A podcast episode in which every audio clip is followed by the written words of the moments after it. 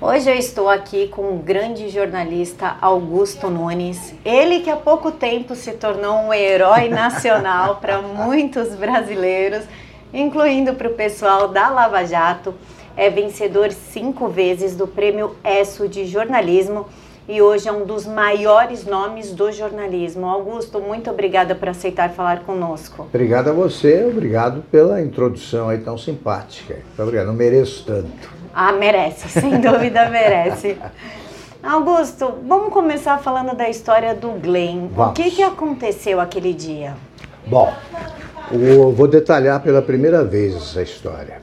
É, eu escrevi, eu disse durante o, eu disse durante o programa Pingos nos Is, numa determinada ocasião, não me lembro exatamente a data, o seguinte, em tom irônico, eu disse que o, o Glenn Greenwald e o seu marido precisavam encontrar tempo para cuidar das crianças que eles adotaram porque o marido Davi, que é deputado, só tá, só tinha, estava dedicando todo o tempo a cuidar do, do seu problema aí com a descoberta dos laranjas e funcionários fantasmas que ele utilizou.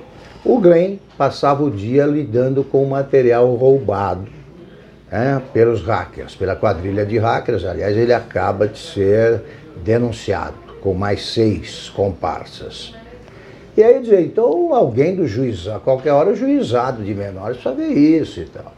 Ele fez aquele carnaval de sempre, também pelo Twitter, me chamando de covarde, porque eu estava expondo os filhos dele. Quem não quer expor os filhos não publica foto em todas as redes sociais como ele faz, como se fosse uma família.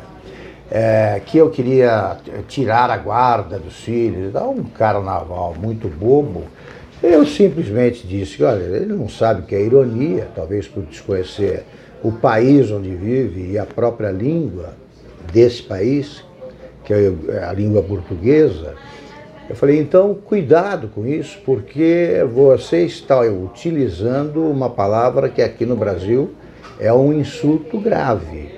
Chamar alguém de covarde não costuma acabar bem. E ele, em vez de criar juízo, ele ficou com isso na cabeça. E foi a primeira vez que nos encontramos, durante o, pro, o programa Pânico, com a, num encontro que foi agravado por algumas circunstâncias infelizes. Eu fui convidado na véspera pelo Pânico para participar do aniversário do programa. Não sabia quais seriam os entrevistados. É, soube na manhã da entrevista, pouco antes de começar o programa, porque eu vi a, uma a peça publicitária dizia não perca o duelo entre Augusto Nunes e Glenn Greenwald. Aí que eu fui saber que era ele. Ele não sabia que eu estaria presente. Sempre que convido alguém para um programa, eu aviso, vai estar fulano, fulano. Ele se valeu disso para no começo do programa, como testemunharam aí os milhões que já viram esse o vídeo, ele aproveitou o, programa do, o começo do programa para discursar de maneira atrevida. E quando eu uh, dei uma resposta que era a mesma que eu já tinha dado, assim, não quis uh, desfazer a família, se é que é uma família bem formada, não quis desfazer nem nada. E cuidado com essa palavra covarde. Ele usou, já tinha usado, voltou a usar. Eu esperei que ele, por cinco vezes ele me chamou de covarde e eu o adverti, não diga isso, não diga isso. Na quinta, eu reagi como reage todo homem que preza o sentimento da honra. Dei-lhe um tapa na cara. Tentei primeiro atingir com um soco. Não estou em grande forma, evidentemente, preciso praticar mais.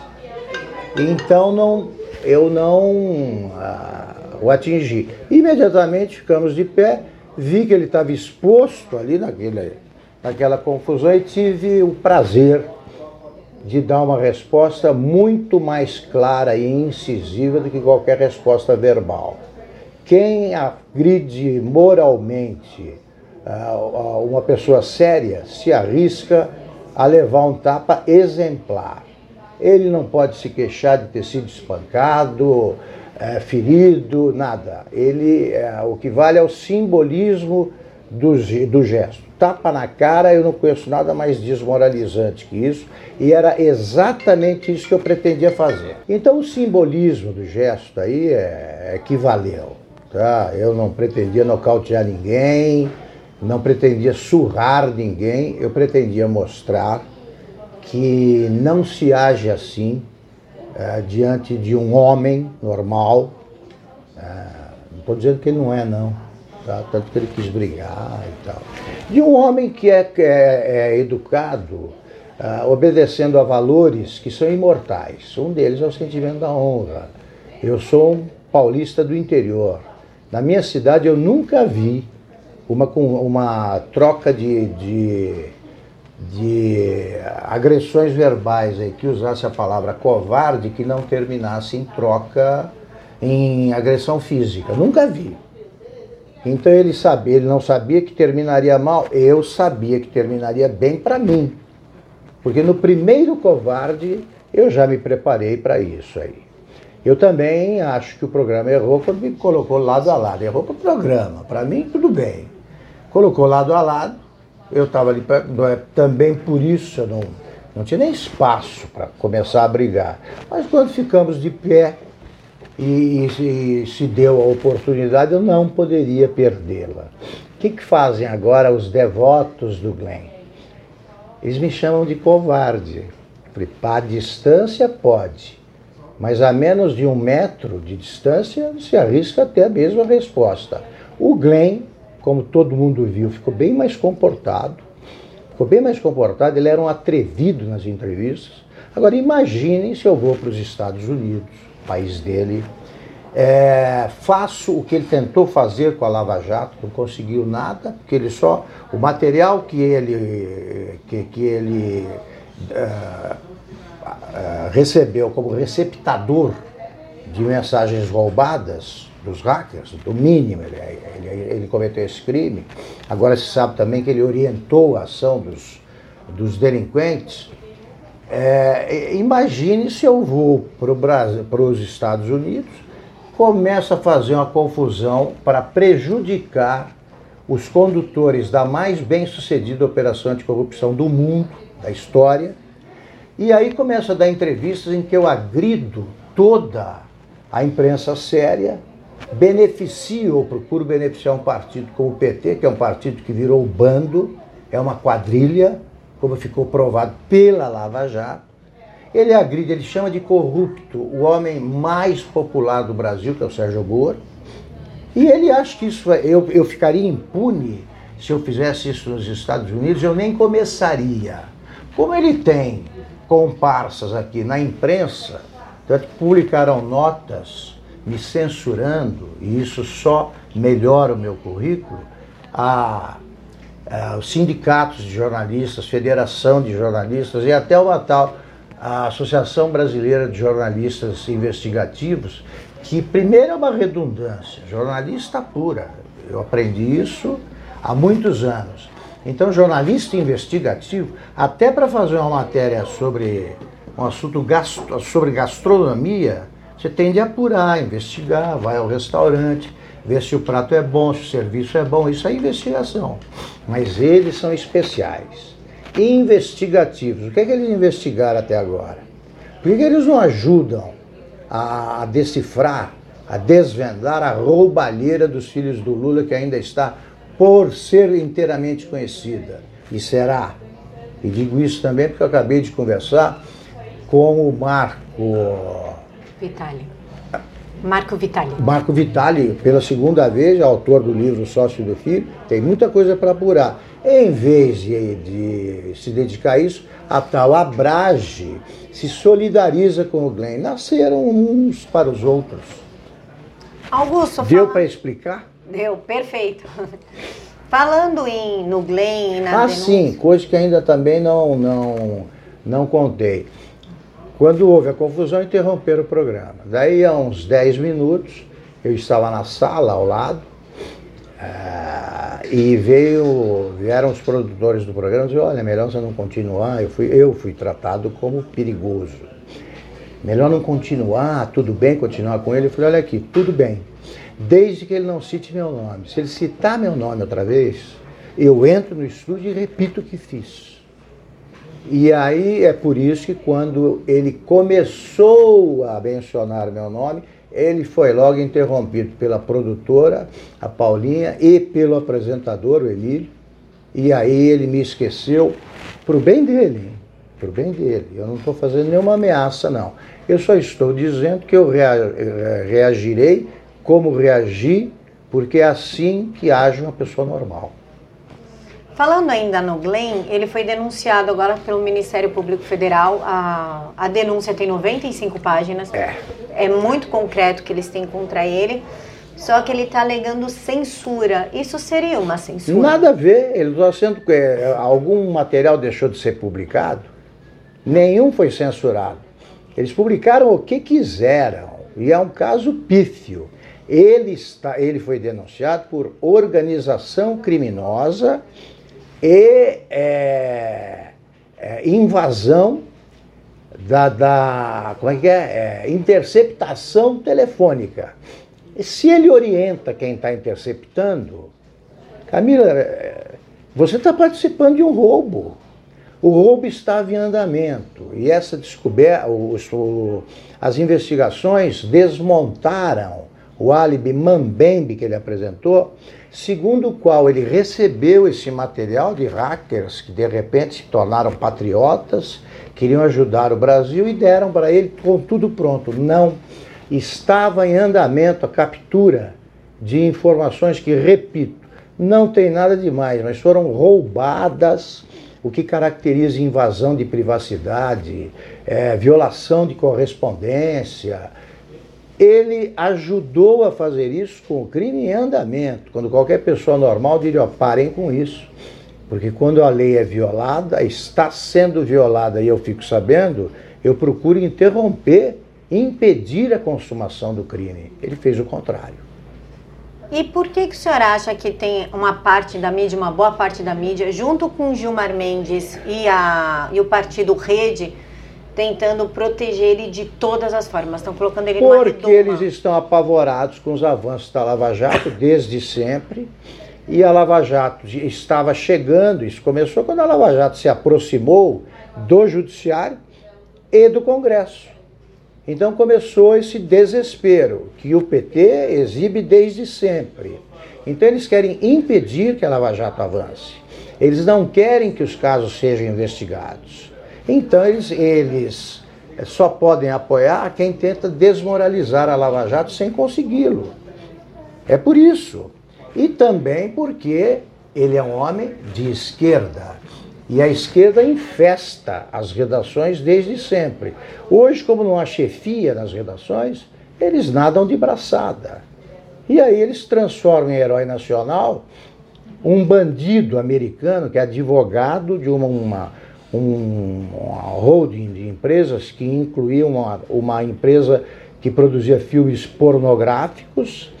Ele se disfarça de jornalista e é protegido pelos jornalistas brasileiros, vários dos quais eu chefiei sem cometer um único atentado à ética. Eu desafio os mais de 1.200 jornalistas que me trabalharam comigo, eu como diretor de redação, apresentar qualquer atentado à ética que eu tenha praticado, alguma pauta que eu impus a eles, alguma matéria que eu deixei de publicar porque é para atender a interesses que não os jornalísticos, é só aparecer, nunca aparece. Eles vêm com acusações do tipo, recebe dinheiro do PSDB, deve ter em alguma conta, é uma boa quantia, nunca chegou a mim.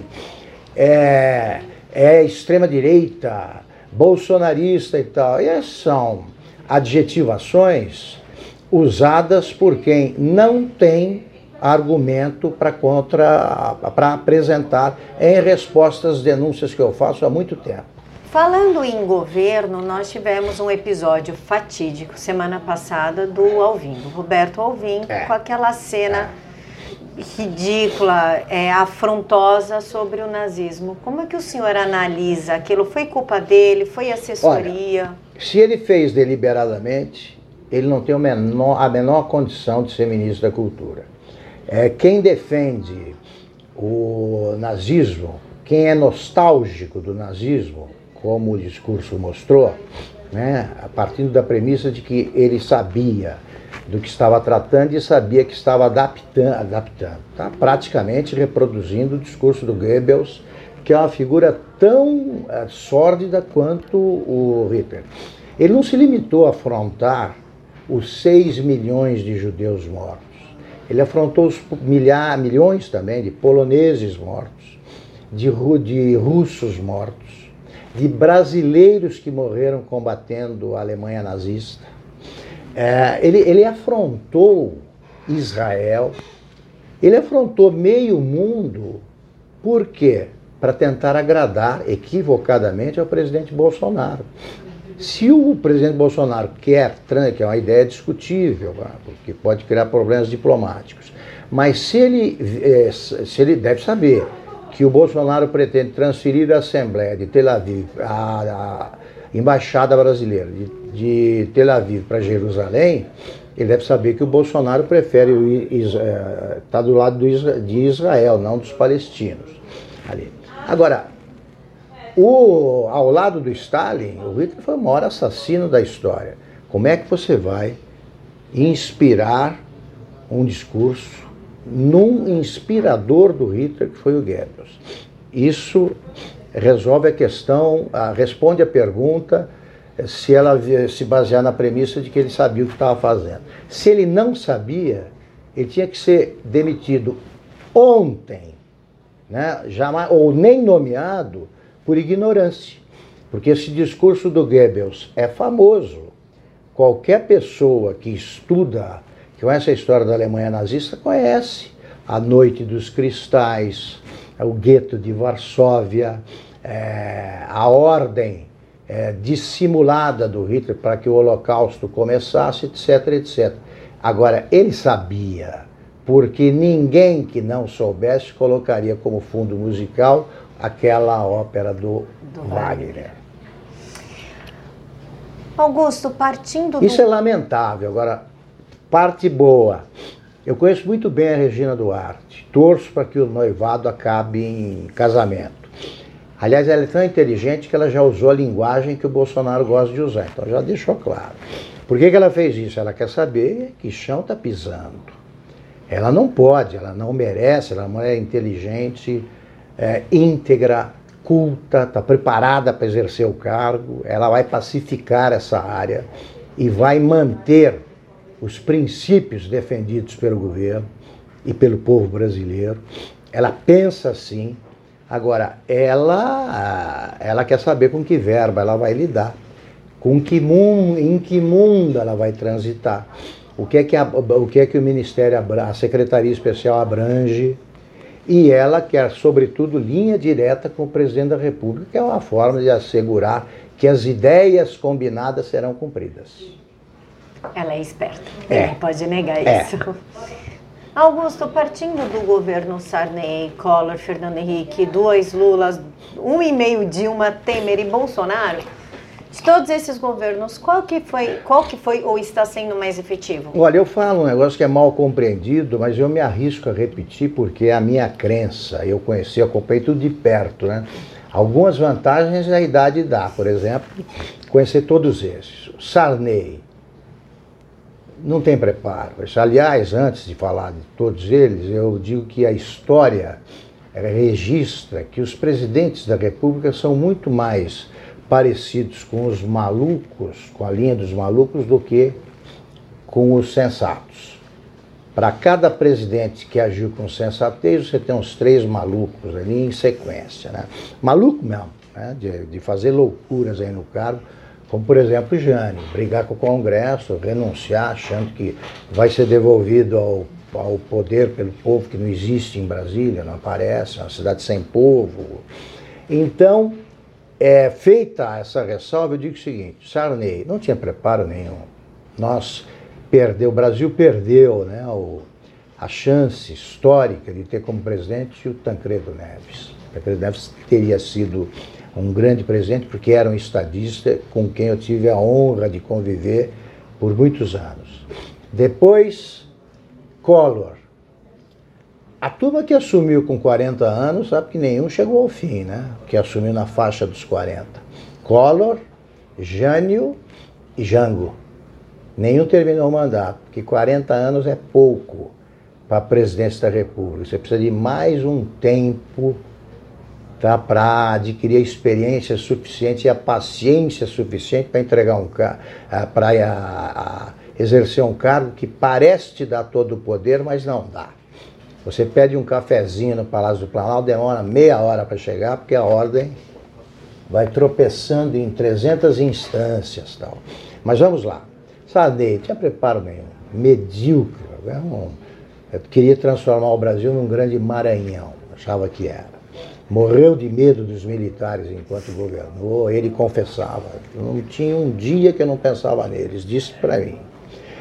Depois Collor, bom, o sujeito que confisca a poupança no primeiro dia de governo não é normal. Não é normal e ele é um cangaceiro bem vestido. É isso. Depois do Collor tivemos Itamar. Itamar ele ficava bravo porque a imprensa ia atrás dele no domingo porque ele queria namorar na matinê. Eu também gostava de namorar na matinê em Itaguaritinga, só que eu tinha 15 anos e uma namoradinha. Ele namorava uma PM e queria dar beijinho no cinema.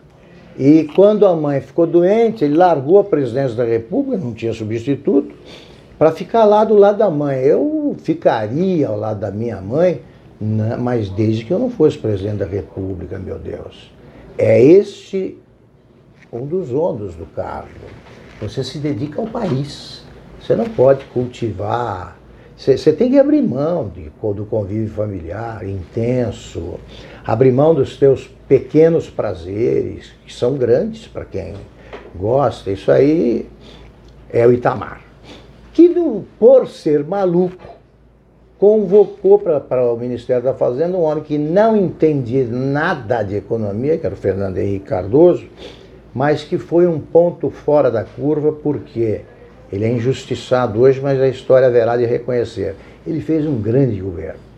Ele fez um grande governo porque ele começou a privatização, implantou a lei de responsabilidade fiscal e deu ao Brasil o que, se não existe, não há nação. Há um país, que foi uma moeda. O, o, o real me impressiona ainda hoje porque a moeda de um real ninguém joga fora. E lá já se vão quase 30 anos de implantação. Então isso mostra que, embora haja o índice de inflação, a inflação tenha avançado, não avançou suficientemente para que essa moeda, é, para que seja feita com essa moeda que fazíamos com os centavos da moeda anterior. Jogar fora, não servia para nada. Quem faz isso merece respeito. Ele é acusado de ter eleito, né, de ter conseguido eleger o Lula. Não é verdade. Ele, como é um homem elegante, para o meu gosto, elegante demais com quem o trata uh, com ferocidade, como o Lula tratou, Dilma tratou, por elegância ele cumprimentou o Lula, recebeu, passou o cargo, mas é mentira que ele ajudou. Ele não participou da campanha, é uma informação histórica, porque eu testemunhei esse fato porque o José Serra, que era o candidato PSDB, não quis. O Serra não gostava do plano real, não sei porquê. Então ele achou que trazer o Fernando Henrique para a campanha, o Fernando Henrique não estava num bom momento em termos de popularidade, trazê-lo para a campanha seria perder votos. E ele não deixou o Fernando Henrique participar. O Fernando Henrique disse a mim: Olha, você é só me telefonar que eu vou gravar não me chamam.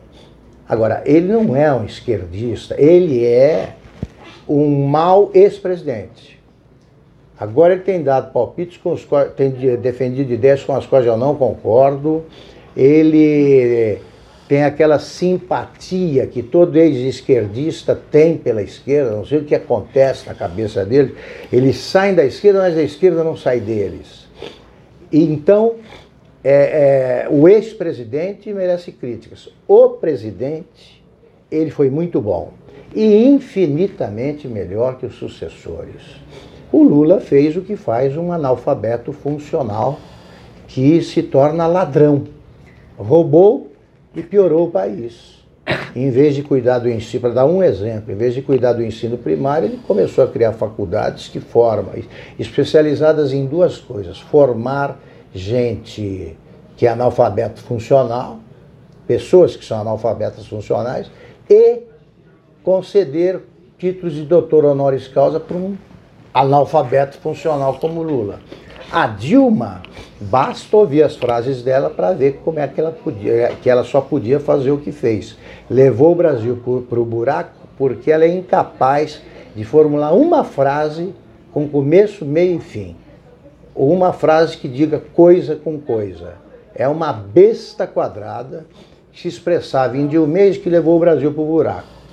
O Temer assumiu com uma equipe econômica razoável, mais um bando de políticos, todos eles é, com prontuários que os transformam em casos de polícia, também deu no que deu. O Bolsonaro foi eleito pelos é, indignados com o PT, indignados com a roubalheira, é, simpáticos às ideias defendidas por ele, democratas, todos eles, e gente que quer que o Brasil melhore, como está melhorando, sobretudo na economia. Há sinais evidentes que só não são vistos pela turma do quanto pior, melhor, de que o Brasil é muito melhor do que estava quando ele assumiu. Augusto, falando em Bolsonaro e Lula, existe uma coisa que eu venho reparando na mídia que é assim: o Lula falou numa entrevista para Playboy que ele admirava Hitler e Mao Tse Tung. Ninguém falou nada, isso nem veio à tona na época de campanha ah. para tentar desmoralizá-lo. O Bolsonaro, ele pensa um pouquinho o que consideram fora do politicamente correto e aquilo vira um circo. Por que essa diferença? Porque a imprensa, eu nunca vi uma marcação tão cerrada feita pela imprensa na minha vida sobre qualquer, sobre qualquer personagem público. A imprensa persegue o Bolsonaro faz cobranças que nunca fez aos outros. Por exemplo, a entrevista com o Sérgio Moro.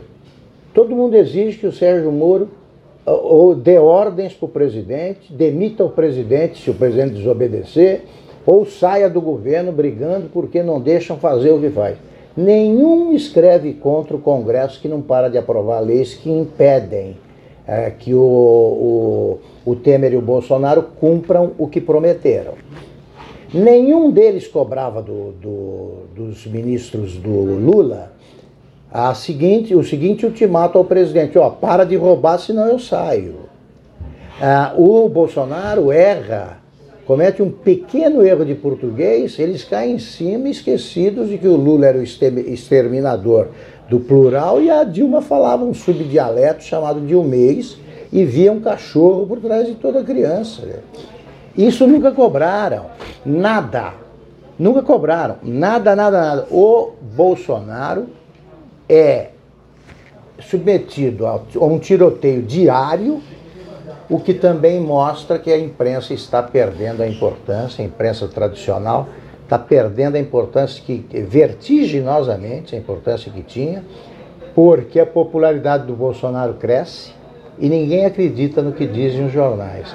Neste momento, eu entendo que, que cuidem é, de, de, perto do caso do Flávio Bolsonaro. É um caso a ser coberto, tudo bem, mas esquecer no dia seguinte o que foi revelado pela Operação Mapa da Mina sobre o Lulinho e os Lulecos, os seus amigos, isso é um crime jornalístico. É um crime. Então a imprensa esquece o Lulinha porque não quer publicar as maracutaias que estão expostas aí, estão ao relento. Eu digo, ontem eu conversei com o Vitali e eles têm um monte de coisa sendo investigada e a imprensa ele, eu falei, e você é convidado para entrevista? Ele falou, só pela Jovem Pan. É isso. Era a segunda vez que ele compareceu ao programa, perguntado não ofende. Já voltou os pingos, tinha, no fim do ano participou dos Pingos nos Is. Então é só, só na Jovem Pan. E vão continuar agindo assim. É por isso que a Jovem Pan é líder de audiência. Porque fala em nome da imensa maioria dos brasileiros. Augusto, a CPMI e CPMI da fake news, na verdade, vai desaguar numa censura das redes sociais, principalmente em cima dos jornalistas independentes. Como é que o senhor avalia? Não acredito. Não acredito que a CPI vai dar em nada, porque no momento que você tem depondo sobre fake news o Alexandre Frota, aí não chega a lugar nenhum. É uma, é uma piada. E depois fake news, a primeira fake, a mais grave fake news da campanha foi apresentar o Lula como candidato à presidência. Eles sabiam que não seria candidato. Quando nada, pela lei da ficha limpa. Ele já estava condenado, não é que ele podia não, não, e não será candidato. Então essa foi a primeira. Agora, fake news, o que é uma fake news? É a velha mentira. Isso aí circula para tudo quanto é lado. Agora, falar que foi o, Bolsonaro foi eleito pela fake news. Meu Deus do céu, é fake news chamar o Lula de ladrão? Eu estou chamando. Eu estou é, espalhando uma fake news. Eu estou dizendo uma verdade ignorada pela imprensa. Hoje eu vejo a, a manchete do Estadão, tá, é, Fux desautoriza cofre. Então, como? Corrige o erro cometido pelo Congresso, pelo Toffoli e tal, na questão do juiz das, das garantias. Eu conheço muito bem o que é um juiz do interior. Não há a menor hipótese de implantar essa, essa inovação, que é uma esperteza destinada a aumentar, a, a ampliar a lentidão, né? A, a, tornar ainda mais aguda a lentidão da justiça na primeira instância e livrar da cadeia os bandidos que aprovaram essa ideia, que eles nem sabem o que é, só sabe que atrasa a justiça e que aumenta a distância entre eles e a cadeia. Eles aprovaram porque eles, têm, eles não são, eles não têm currículo, eles têm prontuários. Augusto, o Sérgio Moro participou do Roda Viva e a Vera Magalhães está acusando ele, o Bolsonaro, de ter ficado insatisfeito com essa entrevista e, portanto, fatiar o ministério como uma punição ao Sérgio Moro. Como é que o senhor analisa isso? Em primeiro lugar, eu acho que ele foi muito bem na entrevista apesar da agressividade dos jornalistas ou da da qual é a palavra exata aí da a falta de concisão, né, da verborragia dos jornalistas que hoje acham que são mais importantes que o entrevistado. Quem assiste a uma entrevista quer saber como é e o que pensa o entrevistado, não os jornalistas. Apesar disso, ele foi muito bem ele expôs as, as ideias. O que, que, eles querem? Que o, ele censure o Bolsonaro, como eu já disse agora há pouco, ele demita o Bolsonaro? Não. Ele está, apesar da hostilidade do Congresso, apesar das dificuldades que surgem no caminho dele, ele está brilhando no combate ao crime organizado, sobretudo, que é um dos tumores que o Brasil teria de enfrentar um dia e começou, finalmente. A, a, a, todos os índices da criminalidade têm caído. Por isso eu acho uma ideia extremamente infeliz, perigosa, essa da, da divisão do Ministério, da recriação do Ministério. Não há, se o Bolsonaro está fazendo isso por causa do Roda Viva, eu acho que ele erra. Se ele, se ele eh, assistir ao programa outra vez, prestar atenção, não tem motivo nenhum. Mas essa ideia já é, já tem algumas semanas. Aquele deputado Alberto Fraga, ex-deputado, ele quer ser ministro e vive pedindo. Isso aí tem uma certa intimidade com o Bolsonaro. Eu estava vindo aqui para conversar com você, estava na televisão uma frase, que é a frase dita pelo Moro, ou a nota que ele soltou quando aceitou o cargo. Fui convidado pelo presidente Jair Bolsonaro para assumir o Ministério da Justiça e da Segurança Pública. E ele de, diz lá que ele estava especialmente animado porque ele queria agir na, no campo da segurança pública. Eu digo e espero que essa frase não se concretize, porque espero que não se concretize antes dela o fatiamento. Se houver o fatiamento, o Moro deixa o governo. Para quê? Como é que se vai perder um ministro desses? Que tem um comportamento irretocável, o presidente da República é o chefe de todos, não pode ter ciúme de subordinado. E o Moro é disciplinado. Ele não pode perder. E aí vem uma reação em cadeia. se sai o Moro, você deixa mais preocupado o Paulo Guedes. Então, o presidente Bolsonaro vai ver essa entrevista. Eu peço, como um homem que ele sabe ser interessado na, na, na, na no desenvolvimento do Brasil, no sucesso do governo dele, eu apelaria para que nem pensasse nisso. Não é inteligente essa ideia. Augusto, nós vemos jornalismo militante de ambos os lados, sejamos sinceros. Como encontrar um equilíbrio e como combater esse jornalismo militante? A depuração da internet vai provocar um fenômeno parecido com o que está acontecendo com os jornais. Quem lê mentiras no jornal perde a confiança naquele jornal e deixa de ler. Quando eu dirigi o Estadão, na virada dos anos 80 para 90, ele tinha 500, 400 mil exemplares. Hoje está abaixo de 100 a tiragem. Mesma coisa com a Folha. Eles perderam a importância porque não contam a verdade não tratam dos assuntos que realmente interessam a população. Passemos à internet. Vão desaparecer os blogs, sites, os espaços todos vão progressivamente sumindo que mentem, que divulgam exageros, que se precipitam. Eu, eu prefiro perder o, o furo a cometer uma barriga, dar uma notícia que não é verdadeira. Não tem problema, não faço questão de furo nenhum. Eu quero tratar da verdade. Então, progressivamente, as pessoas vão se fixar, vão, vão mantendo a fidelidade a, a, ao, aos jornalistas que merecem confiança. Eu, por exemplo, não minto. Eu digo o que penso como colunista, mas eu não dou uma informação equivocada. Quando eu dou, eu corrijo. Não tenho compromisso com o erro, como dizia o Juscelino Kubitschek. Isso é uma frase boa. Errei corrijo e nunca errei de má fé. Então pode ter certeza que o número que eu ponho lá, ele é, ele é correto. E se não for, eu corrijo.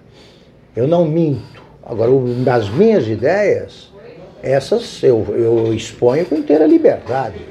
Posso estar equivocado, mas não é isso que vai inspirar confiança. Não são as ideias. As ideias provocam a fidelidade, né? É, é, reforçam a fidelidade dos leitores. Mas a confiança, ela vem da notícia certa, correta. Eu lembro na época que eu fazia faculdade, eu era estudante, primeiro ano, eu lembro de uma frase do, do senhor, não, não lembro efetivamente onde eu li, que o senhor preferia perder um furo Isso. do que. Da, o que a gente chamava de barriga. Você se precipita e dá a notícia errada. Isso aconteceu, vou te dar um exemplo rapidamente do que me aconteceu quando eu dirigi o Estadão. No meio da madrugada entra um plantão, plantão Globo e disse, dizendo o seguinte, Israel, o Iraque acaba de, de atacar Israel com armas, com, com, com armas químicas.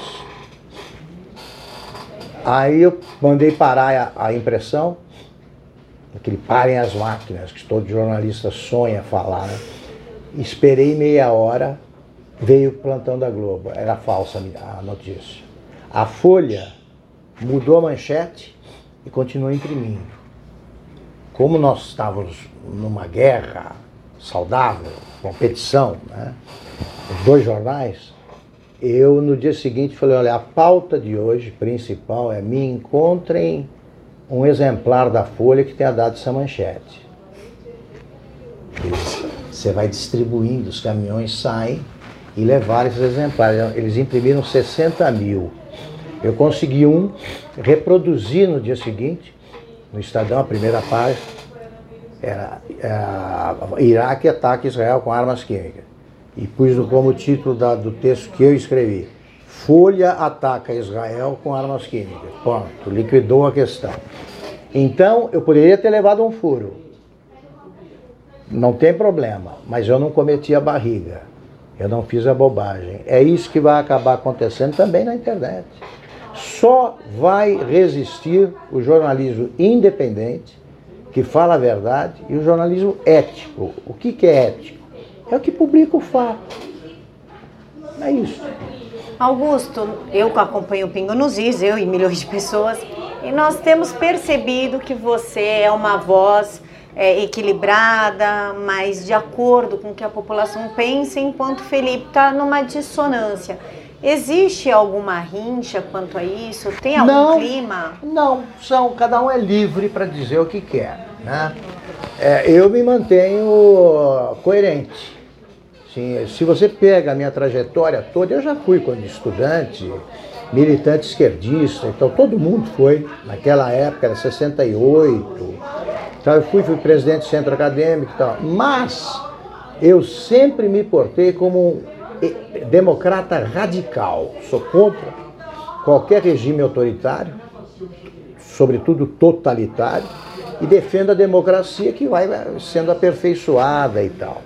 Eu defendo isso e sou contra o PT por motivos ideológicos, mas sobretudo por razões morais. É uma quadrilha.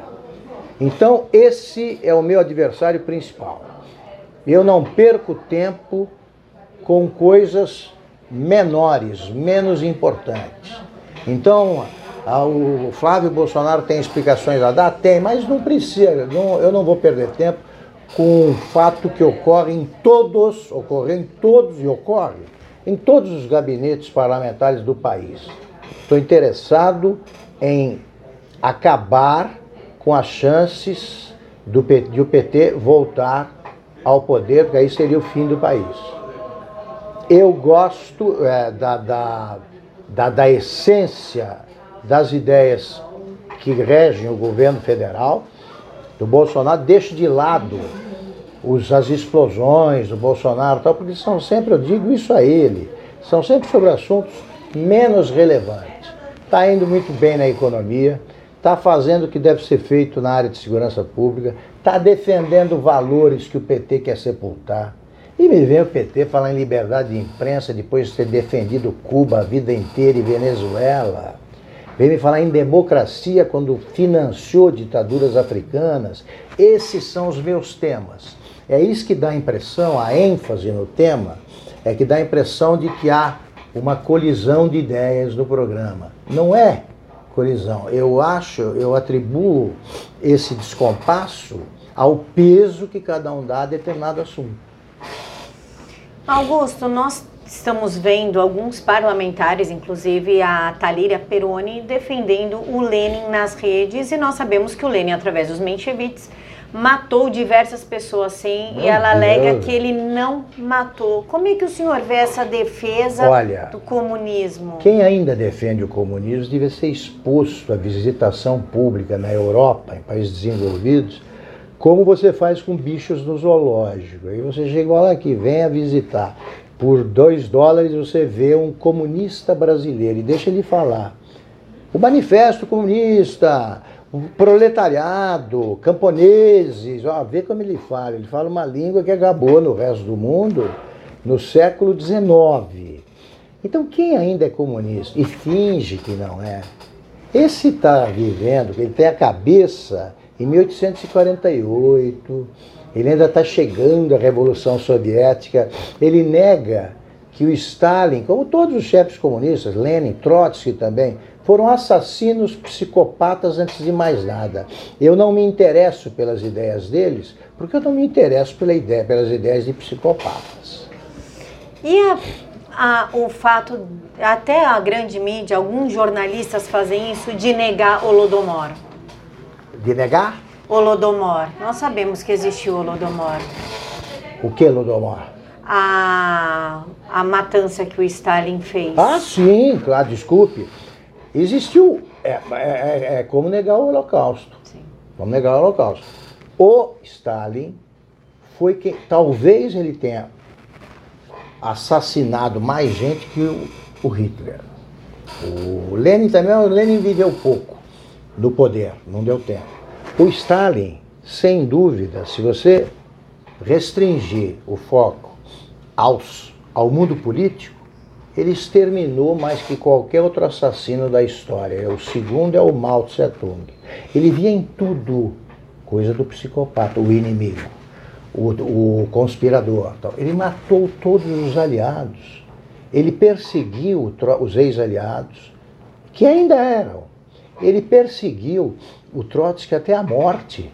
Até a morte no México. Já era uma figura reduzida a nada. Então, é, é, eles, eles discutem isso na USP ainda. Tem um curso sobre marxismo, stalinismo. Estão fazendo a revisão do stalinismo. Vão descobrir mais cadáveres.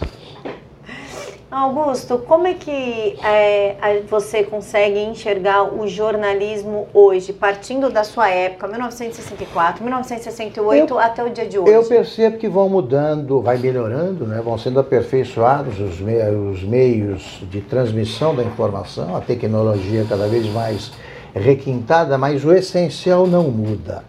Sempre haverá, sempre será necessário um jornalista capaz de apurar corretamente um fato e transmitir a notícia certa. E sempre haverá jornalistas, eu, colunistas, capazes de pensar, de ver as coisas como as coisas são e de contar a história que aconteceu. Né? Contar a realidade, de enxergar a realidade. É, é, ver as coisas como as coisas são e contar o caso como o caso foi. Sempre haverá necessidade de um homem por trás da máquina. Então essa profissão não vai desaparecer. Ela, o que muda é a velocidade da transmissão de notícias, é o alcance da notícia. Eu, agora que eu trabalho com rádio, então e na internet eu percebo o alcance gigantesco, muito maior do que alcançava a Veja, quando era uma das maiores revistas do mundo. E isso é muito bom. O que precisa é haver uma lei para a internet, normas. Normas, é, você tem que poder processar quem comete crimes na internet. Isso aí não é censura. Agora, quem faz a censura, a censura, quem faz a seleção, quem faz com que vigore a seleção natural do Darwin, né, na teoria da evolução, é o leitor. São eles que decidem quem sobrevive e quem merece morrer. Para a gente finalizar, você pode dar um conselho para os focas, que, pra, pros, é que a gente chama de foca, né? Mas para os recém-formados que estão começando agora? Dó. Primeiro, orgulhem-se da profissão. A profissão do, do jornalista, exercida eticamente, é muito bonita, porque você é, informa quem precisa de informação, e por isso eu acho tão mais importante que a liberdade de imprensa é a liberdade de acesso às informações, a liberdade de informação. É mais importante que a liberdade de expressão até. Claro, a liberdade de expressão é mais importante, é tão importante quanto. Essa, o jornalista, além de escrever corretamente, tratar com gentileza o nosso idioma que é tão maltratado, né, pelos, sobretudo por esses, essas sumidades da esquerda que não estudam, é, além de tratar bem o português, nós temos, parece uma frase piegas e ela é muito séria. O jornalista tem que amar a verdade acima de todas as coisas. É a verdade. Não brigue com os fatos, que é uma luta inútil. Os fatos prevalecem. A verdade sempre emerge. É só olhar para trás. Nós sabemos exatamente tudo o que aconteceu no mundo, desde que os fatos são registrados. E mais, a outra virtude, virtude não, característica que o jornalista precisa ter, e não abra mão disso, seja qual for a idade que a gente tenha. A gente tem de ser, ter a curiosidade de uma criança. Criança que vai descobrindo o mundo com 3, 4 anos, vai vendo os objetos, o nome, dos objetos, essa curiosidade a gente tem de manter e eu mantenho. Se eu cruzo com alguém que é um carpinteiro, eu quero saber como é que é a carpintaria. É normal em mim. E eu nunca escrevi alguma. alguma uh, nunca uh, transmiti alguma notícia equivocada por má fé. Nunca. Eu sempre procurei acertar. Por quê? Porque eu acho que caráter é uma coisa muito séria, o caráter é critério, e eu só contratei gente que tivesse, pelo menos até onde eu podia ler a alma da pessoa, que tivesse caráter né, e integridade para entender que jornalista é escravo mesmo da verdade. A versão dura por algum tempo, mas nunca prevalece. Augusto, muito obrigada por disponibilizar obrigado esse você, tempo para mim, viu? Muito obrigado a você, obrigado pela simpatia, pela paciência com o meu resfriado aqui. Foi um prazer conversar com você. Muito obrigada, Augusto.